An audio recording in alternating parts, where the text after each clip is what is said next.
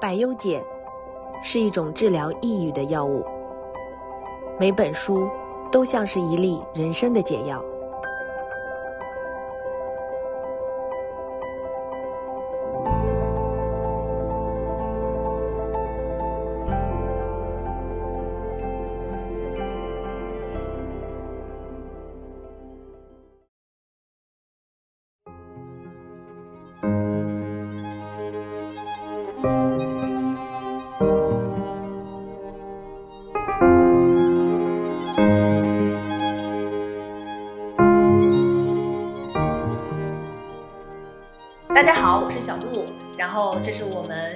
期的一粒百忧解，然后这一期呢没有少男了，然后我们邀请了一个新的朋友，是我身边的这位小梁，然后小梁是我以前的老同事，然后也是我的老上级，嗯，是我在百姓网的呃老同事。小梁先介绍一下自己吧。呃，简单的说，我就是以前是百姓网的联合创始人，做了差不多十年，一六年、一五年结束，然后开始做这个技术咨询服务公司。对，嗯，现在基本上做做技术咨询的工作，所以时间上会比较灵活一点。哎，说白了就是财务自由之后的爽。我刚刚还在跟跟少南聊，就是我们现在真的都好羡慕你，你知道吗？为啥？一作为技术有自己喜欢的工作，做技术咨询，我觉得本身，因为我我感觉你是一个就是那种对技术还是有很很高热情的那种人。然后另外就是，嗯，现在比如说会看你的生活，觉得又很游游泳、健身、读书，嗯，哇，我都觉得是，嗯，好棒。哪里有？我觉得这个就是还是有很多的麻烦的事情，但是你只能通过这种方式。嗯，对是这样。而且我觉得以前就是我们在当同事的时候，好像没有感觉你那么爱看书，然后好像后来觉得说你简直是我朋友圈里的看书狂魔。呃，我觉得我，因为我我我有一个习惯，就是说豆瓣我的所有的读完的书，我基本上在豆瓣上都有标记，所以呃，我的我我其实回过头去可以看，就是我的读书其实是从二零一一年就开始在上面记录之后，它是这样一根一根一根曲线上去，然后到二零一五年的时候是一百多本，然后现在就稍微下来一点，维持到七八十本这种样子，就基本上一年对一年。一年七八十本，这已经是一个不小的阅读量了。基本上就是一个一个礼拜差不多一本两本，有的时候就是如果正好比较空，那也可能读三本。对，经常有的时候会看你写的 comment 嘛，嗯然后你的 comment 会变成我选书的一种、一种方式，你知道吗？嗯，然后那你一般会怎么选啊？七八十本也是个不小的体量哎。对，其实现在头痛的事情是找不到好书。对，深深度认同，真的好处其实是比较少的。对，然后我的选，我基本上是这种选，就是说，第一呢，呃，选书其实很大程度上其实要看后面的人，我觉得这个很，我我我我比较喜欢，就是说，如果说一个人的，我发现他的一篇的东西写的不错的话，我很有可能会把下面的东西都都会往下挖一下。比如说像刚才说，像比如说像历史，历史这个野野七生他写的罗马人的故事，我就把他希腊人的故事，还有那个威尼斯的那个海都物语也一起看了。但是你会发现，就是人其实他的能力，或者说他的实际的实力，他也有一定的边界。可能他好看的书就这三本，另外几本书，像什么写那个佛罗伦萨的，写那些，我觉得他的 quality 就没有很好。也是一样，就包括像那个吴军他写的《浪潮之巅》，我觉得非常不错，他《文明之光》也很不错。但是他有一些他在就是得到上面写的很多的这种，就是把他的一些东西做的合集，那我觉得这个质量就相对就就比较差了。所以我觉得说这个这个当中也也是需要需要一定的筛选。然后也也有一些人他的书就是有那么几本出名了，但是他后面持续做作家的话，我觉得他的创造力、他的灵感就不一定会那么有效。我觉得这个是我也发现的一个事情。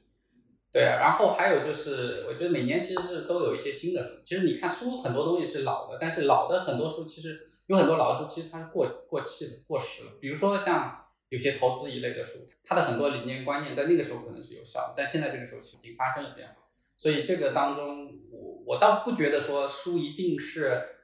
老的，或者说这种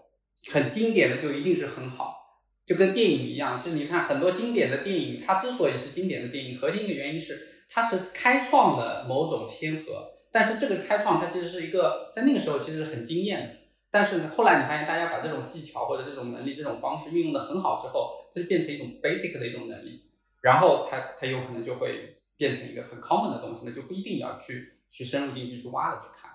嗯，没错，因为嗯，我自己是会比较看营销相关的书嘛，嗯然后营销领域有一本非常经典作的作品叫《定位》，啊，然后写定位的这个作者呢，写了很多其他的书，克劳克，都很烂，对对对对，都很烂，对。甚至比如说，呃，你刚刚说那点我是很认同的，他有一些书里面会讲，他说人们怎么可能会在手机上玩游戏？这是大概呃，想三十年前他写的书吧嗯嗯。那、那个时候，因为他是这个领域的定义者嘛，对那那个时候的这本书肯定是当时的圣经，对大家全部要按照它来。对但今天你再去看的时候，就有些东西很过时了，对特别过时了。对那你抽丝剥茧，你说定位本身有有价值，当然有价值，可以对价值到今天。但是除此之外，可能很多东西都已经因为时代变迁，完全不是那个样子了。对，还有一点，其实你刚才说到这个正好，就是说说今天那个这个爱因斯坦传，其实有一点你会发现，就是爱因斯坦他之所以呃有名，或者说他很大的出名，就大家都有一个叫一九零五年的叫爱因斯坦的奇迹年嘛，嗯那一年发了四篇论文，然后那四篇论文就是什么光电效应，他后来得了那个就是诺贝尔奖的这个，还有就是 狭义相对论的提出等等这些。就是那个时候，他就是年轻，他就是开创了一种先河，包括他广义相对论整个的东西，他就是以一种完全不一样的视角去颠覆了你所有的认知。但是，我觉得随着年龄的变化，你到后来你就发现，他就变成一个守旧的人，因为他无法理解量子力学。他他不是说过一句话吗？叫“我就不相信上帝他是掷骰子的”，就是他应该有规律，他应该有规则，他应该有实在的东西，但是。确实，上帝就是掷骰子，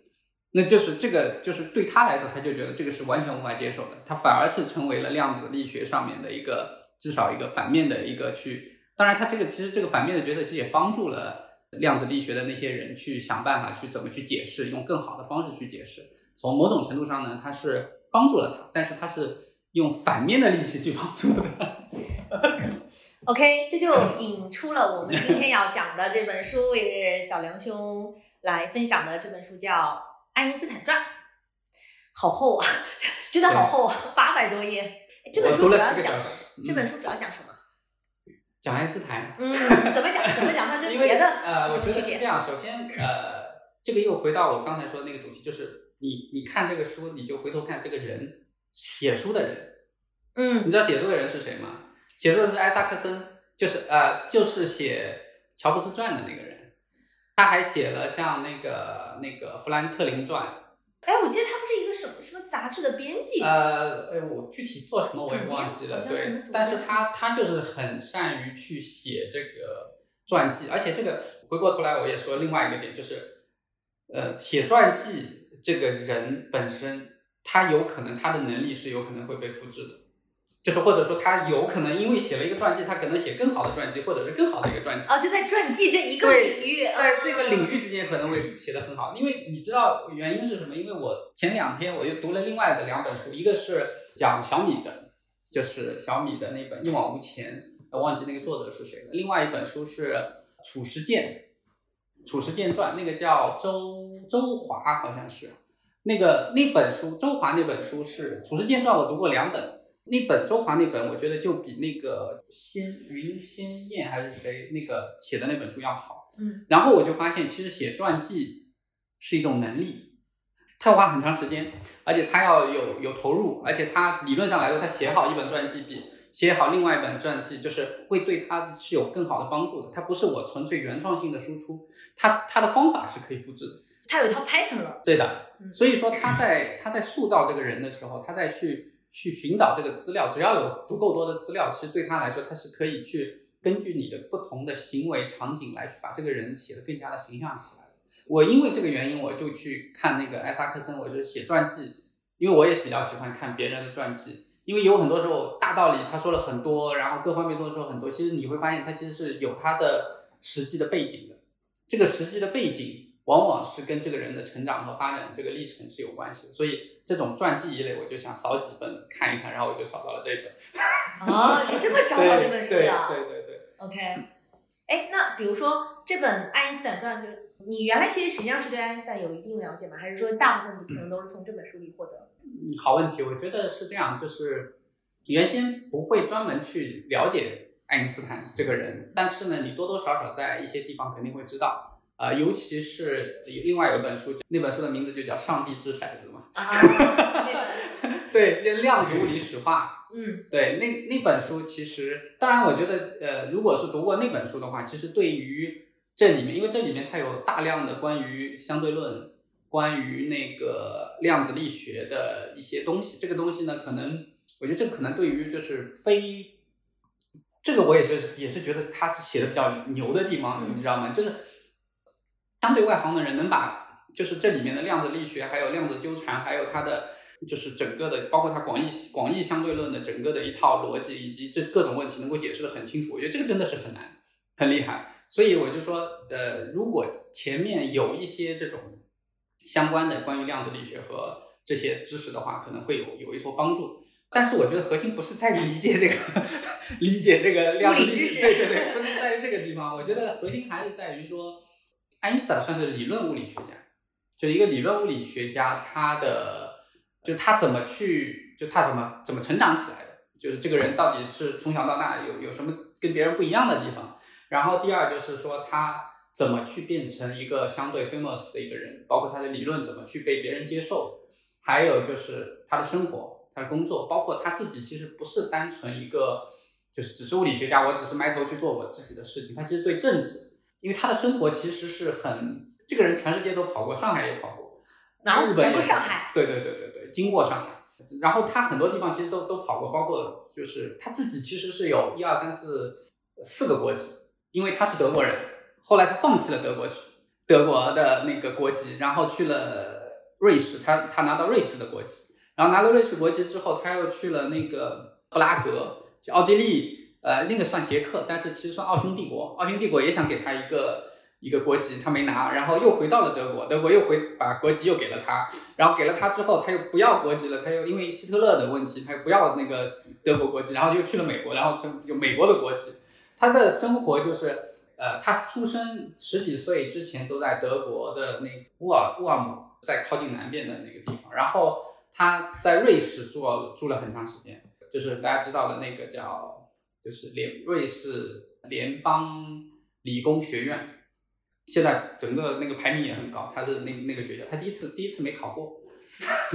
第第第第一次没过，但他考考考没考过的原因不是因为，比如说数学或者是物理，他的数学物理其实非常非常厉害，但是他不好的其实是就是法语，因为他们那个时候要求他要要要学法语，就是语语文相对不太好，然后他学了一年之后又又考过，然后。大学里面就是自我感觉很良好，但是跟教授的关系都很不好。然后他很想留校，但是那个谁也不给他那个那个就是这个助教，连助教都不给他。然后他满世界找，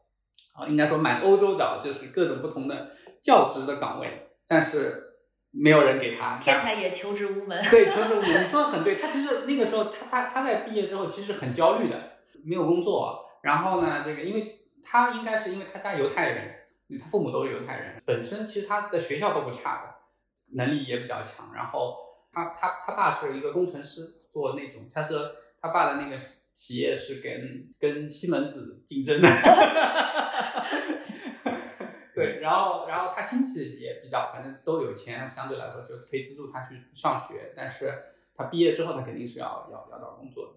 然后是在一九零二年的时候，应该是他的大学的一个朋友。呃，跟他推荐就是瑞士的那个伯尔尼专利局。嗯，好像说他第一份工作就是看别人的，就是一个像文书一样的工作。对对对，他就是看专利，他就是整天看专利。他其实，在在他没有找到工作之前，他其实一直做的事情是做家教。part time。part time 就这边教那边教，因为没有办法，我我只能。我我我只会学习，我只会只会教你这些东西，然后其他东西就不合适。对，然后他他过去，而且那个岗位号称是就是其实是内部关系搞通的，嗯然后他们但是呢，他要走一个公开流程，就是要 public 大家都要看到说有这么一个招聘的一个要求，然后呢，就这个岗位要求就写的量身定制，专门为他定制，说你必须学这个这个什么什么什么物理什么力学什么这些所有这些东西，然后他说哎这个东西我学过，其他人肯定不可能，然后他就过去了。对，他在那边做了七年。专利局，专利局做了七年，但他这个过程中间是这样，就是他他本身拿到的是本科的学位，因为他那个时候那个联邦理工是没有没有授予博士学位的，就没这个资格。然后后来他是拿了，好像拿的是苏黎世大学的一个博士的学位，我不知道后面他们是怎么授予的。我觉得他嗯他自己本身是犹太人，然后又生在德国，然后他的那个那个时候又是纳粹一战、二战，嗯所以我觉得他跟他的这个经历很难不跟政治扯上关系了。对他去瑞士之前，他是做了一件事情，就是他放弃德国国籍。为什么放弃呢？因为他读的中学，那个中学本身是很好，但是他在那个中学里面是唯一的一个犹太人，所以他一直被欺负，嗯因为嗯他跟别人是不一样的。嗯所以他心里面其实他一直是被被欺负的那种状态，他他一直觉得我自己好像我跟你们反正这种不一样，他也没抱太多的这种希望。他之所以后面再回到德国，他其实是因为就是等于说给他了一个就是德国的科学院的这样的院士的一个位置，他是德国科学院物理所的所长。嗯对，那其实其实他他觉得说我我我这个位置各方面的东西，包括薪资，薪资对他来说很重要。他他他去那个，他之所以从瑞士到了布拉格，很大原因是人家把他薪资提了很高。挖角挖角，我觉得挖挖这种人就直直接就拿钱砸就行了。给位置，给给权利。对，就是哦，对，还有一个就是他是不是给他教授，或者当时第一开始是教授还是正教授还是副教授的这样的一个嗯称谓，就这些东西对他来说是很重要的，因为这个也也为他，就包括你说院士也是一样的。嗯对，然后你说你刚才说到那个，就是关于他的人的这种特质或者说这种特点的话，就是他其实是一直是一个反战人士。如果你拉拉长，就是看他的政治的意图或者想法，他就是反战。第第一次世界大战的时候，当时他还在德国，其他的所有的那种科学人士都把都认为说啊，我这个我们这场战争我是正义之战，对吧？然后大家签名德国必胜啊，对对对。那个希特勒说不不不，我我不参与这个，这我觉得打仗是不好的，就属于那种。然后在他是一九三三三年还是三二年，三三年的时候，他原先是在在美国，正好去，反正有一次什么出差还是什么什么活动，他正要回德国，然后这个时候希特勒上台了，然后他就德国就不去了，他直接拐拐个弯去比利时，然后从此以后就没回过德国。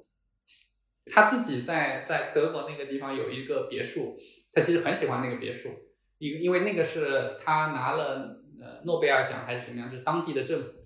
这个送给他，后来因各种原因，后来又没送，然后但是那块地他还是买下来，然后最后他还是自己建，建完之后他很喜欢那个地方，然后各种各样的东西都在那里，然后他就，但是他之后就再也没回去，因为那块地方后来也被烧掉了，因为希特勒整个就把这一块东西全部都那个，号称当时还要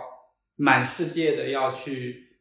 追杀他，对，所以这个是是各种各样的这种原因，嗯因为他的他的观点很清楚，就是就是我是反战人士，但是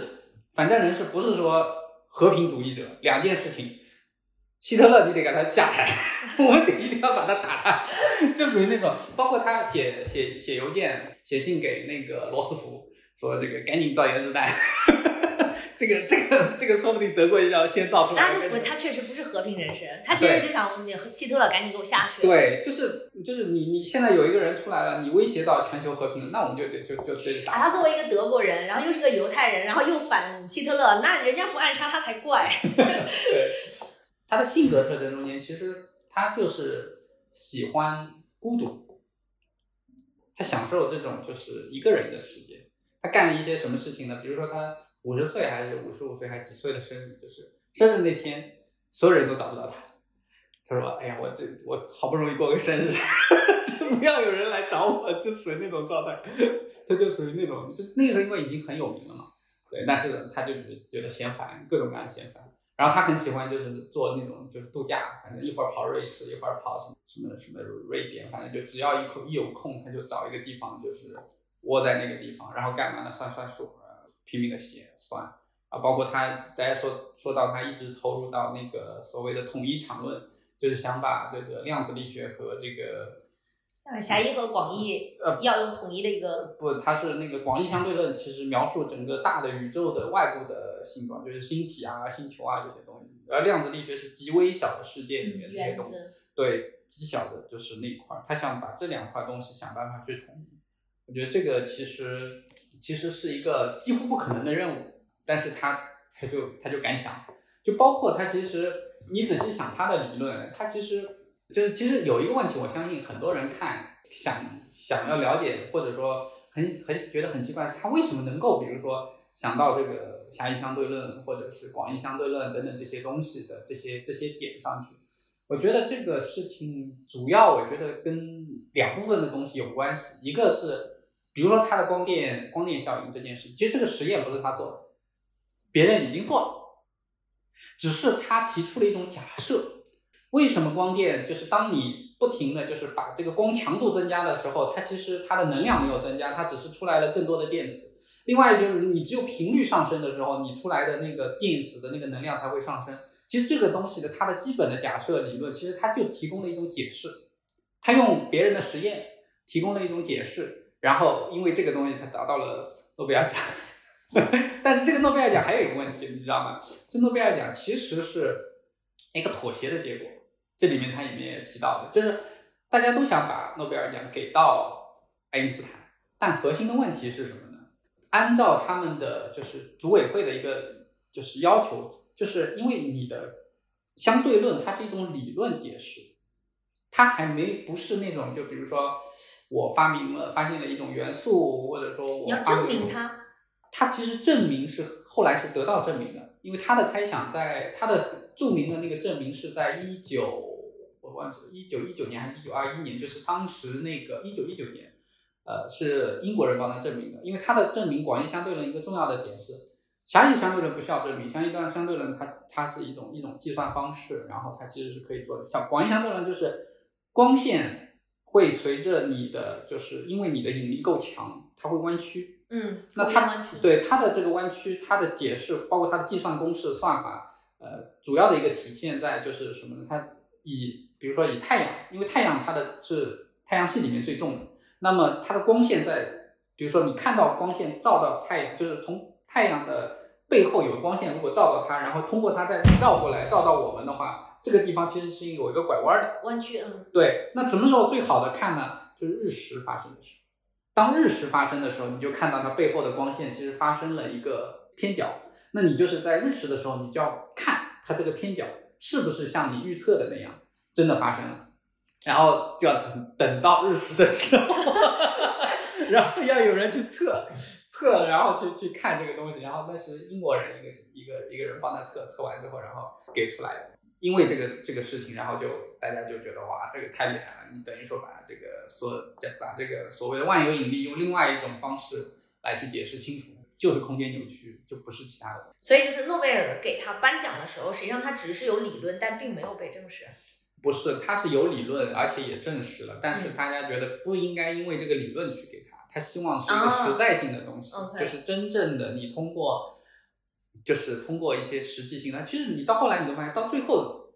相对论都没有因为因为就是任何方式去去给他得奖得奖，对。但是他给的是一个光电效应，因为光电效应这个东西是更实在的，更更对你的这个实际的东西可操作性会更强，但是。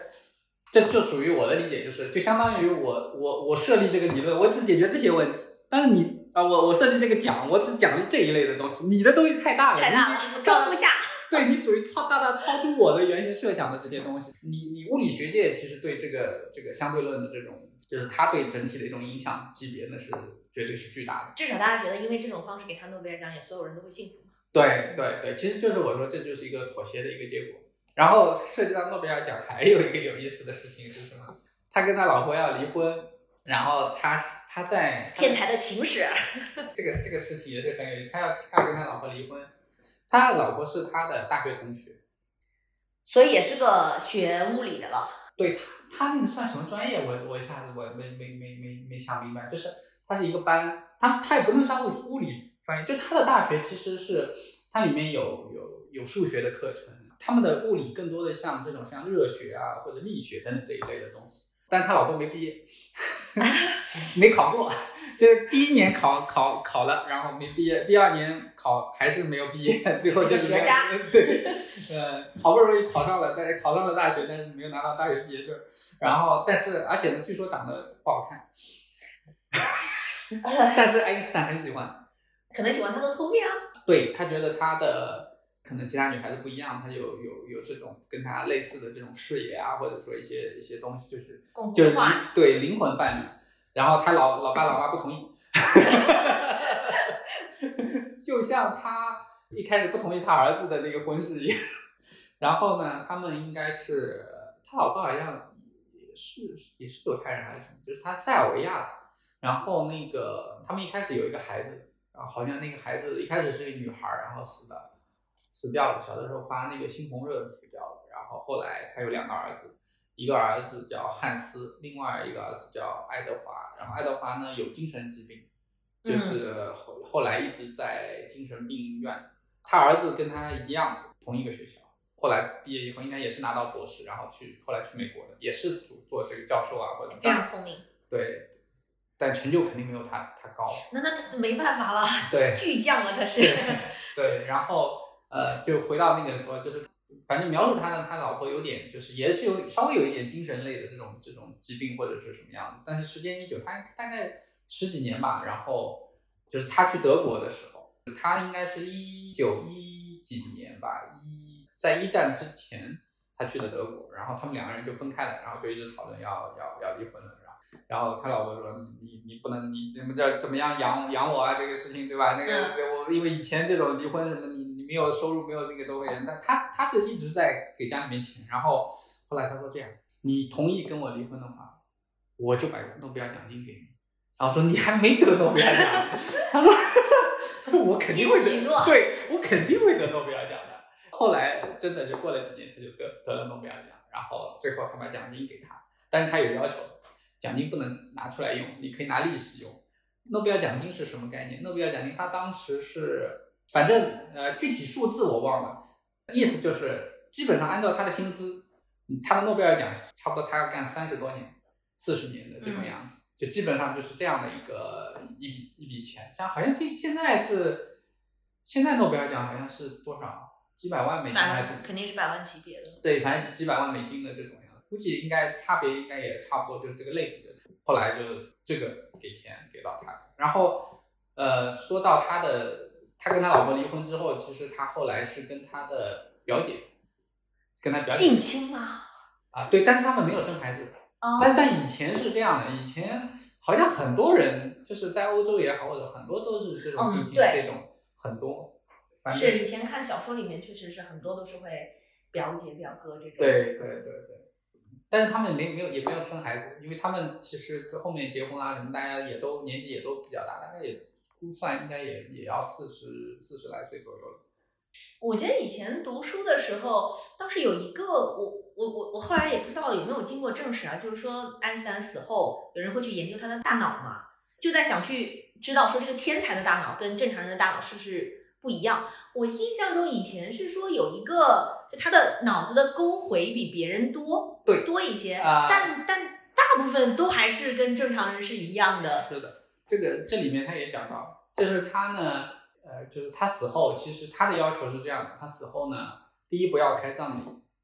第二呢，也不要安葬在任何的地方，就他其实是直接就骨灰就直接撒到那个河里面去的。但这个过程中，其实他对他的大脑分析，他其实没有要求，但是呢，是被一个就是那边的一个一个法医也好，或者怎么样，就是偷偷摸摸的去把他的这个大脑给给藏起来了，你知道吗？藏藏起来之后，他其实是这种非非正式的，甚至有点非法的手段，其实是应该是非法的这种手段去把这个这个给给弄下来了。然后他给了反正好几个不同的。呃，就是这种教授啊，或者什么去研究，就是脑科学家去研究这个这个这个他的大脑。然后就像你说的，其实没太大的嗯没没太大的变化，就是它只是说它的大脑首先容量肯定是一样的，呃，然后呢，它只是在它的就是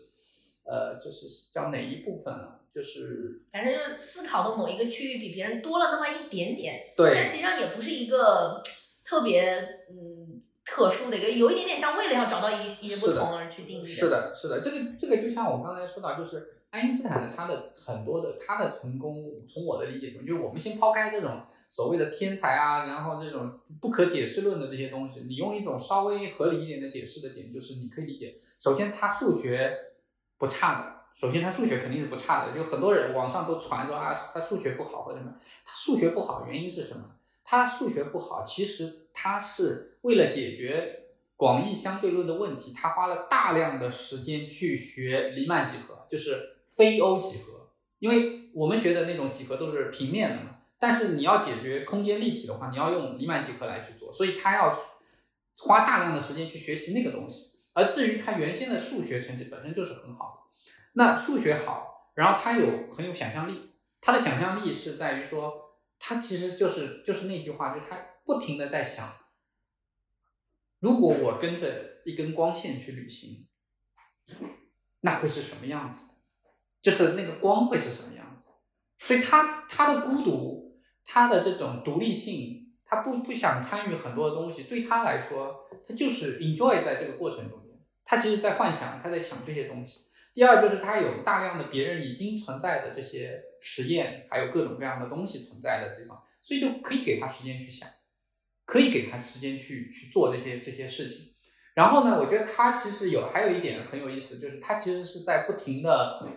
不停的跟人去沟通。他的沟通不是说我跟人去聊写信，我觉得那个时代写信是非常非常重要的。就他好多的资料，包括像这些东西，就是。很多时候，他的争论也好，他们在谈的这些东西，他就他那个，我觉得那个作者很厉害，就是他其实很多东西一段一段的都引用他的原话的。因为你的信件你发出去，人家保存好了，人家发过来，你这边也没删，然后大家这个来来回回的这些记录全都有。那这些东西他就可以在这个上面去跟很多人去交流，他有这样的一种圈层圈子在那个地方去帮他去获得这些所有信息，包括在伯尔尼的这种专利局，其实他他他一开始是。很忙，为什么呢？因为他要干不熟悉嘛，他很多东西要要要看，要审核，要很多东西。到后来，他其实是两个小时都干完工作了，接下来就是自己在那边拿个笔，自己在算自己的东西了。所以他在那个专利局干了七年，我觉得很 happy 啊。就是我里面不是描描述嘛，他自自己在那边有一个公寓，然后自己有孩子，两个孩子也生生了，然后他。带着带着老婆就在湖边看看那个什么，然后写写东西，那不很很那个。就是你看后来他其实真正做的事情，或者说真正的突出的贡献，其实很少的。他自己也说，为什么四十岁之前我是很有创造力的，但是到四十岁之后，很多时候就变得僵化，变得呆板，就没有没有这种这种创造能力，很像。嗯，我后面好像看过一个。一个纪录片，很多年前看了一个纪录片，大概是讲说后面的人有很多在专门研究爱因斯坦的，其实可以把他当年的很多手稿啊、一些书信拿出来研究，然后就会发现说，天才虽然现在我们看起来是个天才，很多东西都是甚至凭空想起来的人，真的是个思思想家、思考家。但是如果你再去大量整理他的这个书稿笔记的时候，你会发现天才也是在不断的犯错，对，验证错了，走歪了，然后。呃，推翻了自己，然后再重新走，就是大量的这样的一个过程。然后那个时候其实就会觉得说，当然他有天才的那一些很多人没有办法企及的能力，我在这里思考我乘坐一个光束的能力。但是另外一方面，天才的成就也是有大量的这种辛苦的努力劳动在里面的。就是我觉得可能有点鸡汤的点就是。你有个天才的大脑，然后如果你要再加倍百分之九十九的汗水，你可能真正才会会会变成这样的一个人。是的，而且我觉得就是像像爱因斯坦这这种人呢，他还有一点就是，我们有的时候觉得说自己，比如说，比如你让你算个东西啊，做一件事情啊，会比较痛苦。他是 enjoy 这个事情，嗯，就是他是喜欢做这件事情，他他也不会觉得说这个东西是自律也好，去做什么东西也好。比如说我大脑放松一下，我来算个数啊，对吧？就就就他就包括他那个他死之前最后他留下来那些东西，他那个当那个书上也有一张照片，就他在就在算一个一个公式，他就是在算这个东西是什么样子。所以你刚才说大脑结构会那样，我觉得就是他的大脑结构的很多东西是在计算。就给你愉悦的东西不一样嘛，可能对于别人来说愉悦的东西是追个剧，对他来说是算个数。没错，而且我觉得其实这个东西呢，我对于大脑这件事情，其实我我我的理解就是，我蛮喜喜欢另外一本书，就是讲那个，哎，那本书叫《心流》吧，还是什么？就是哦哦，对，就是其实 对，其实我觉得他一旦进入到这样的一种状态里面，他对于很多的这种 enjoy 的东西，它是不一样的。可能我们只是有某种程度上，就相对普通人，他 enjoy 的东西是一个，就像哎，我今天看了一部剧，我觉得很开心，或者说我今天拿了一个什么什么东西，我觉得很开心。但是他也有这些东西啊，但是他在在你平静的时候，你在 只是去帮你把一个东西就，就是大家现在做的很多的解压啊，可能就是看着一个东西很顺的，就是就一个公式很很很不错的、很漂亮的一个公式，然后被解出来，觉得很开心。我觉得这个点还是不一样。天才有天才的一面，也有普通人的一面。你想想他，我刚才听你讲，就是他毕业之后找不到工作，然后在专利局嗯工作，然后可以工作七年。我没想到他可以工作这么久啊！我原来以为说他可能很快，因为一九零五年就是他的奇迹年，然后那个时候他其实还在专利局呢，包括这个之后他还在专利局一段时间。对，所以就会觉得说，嗯，就现在比如说，有的时候我们在工作的时候可能会招一些刚刚毕业的人嘛。对，然后有很多人我都会觉得，好像他也不知道自己喜欢什么，然后他也不知道自己要什么，但当下份工作他也觉得反正都不好，对，都是不好，对。然后你就有的时候会想，其实有的时候大部分时候啊，我们是没有办法一下子找到自己喜欢什么的，没错。然后我就特别喜欢有一个朋友讲的一句话，就是如果你还不知道自己想要什么，你不如像爱因斯坦一样，我就专心先做好现在眼前这一份。是的，是的。他其实你你刚才说到那个什么，他其实从一九零五年，他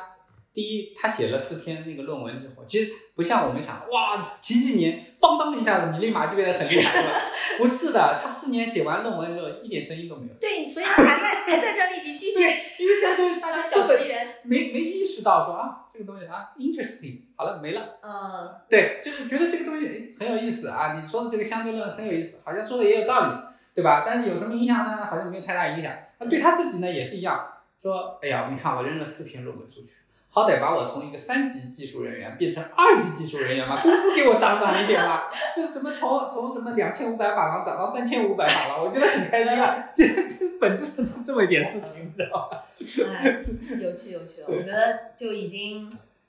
就你从另外一个。呃，不同的视角，包括从他的感情，从他呃会因为给更好的名声跳槽，对，然后从这些视角，你会觉得说，哎，好像这个人也挺近的啊，也没有。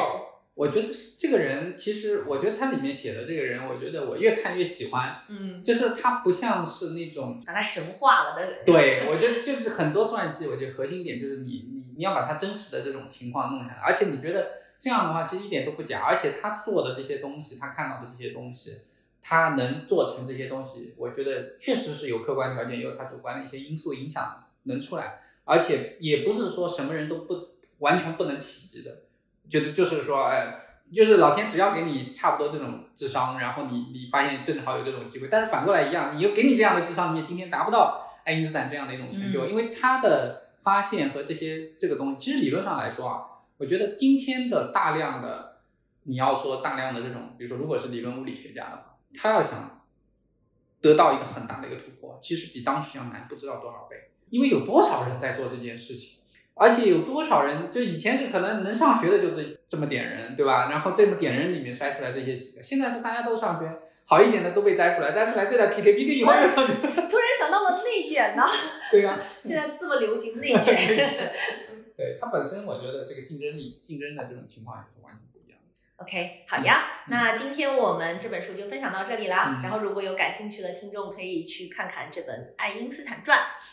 然后也很感谢小梁今天跟大家的分享。然后以后希望你多多来，多多分享。很有意思。嗯，OK，好，谢谢，拜拜。好，拜拜。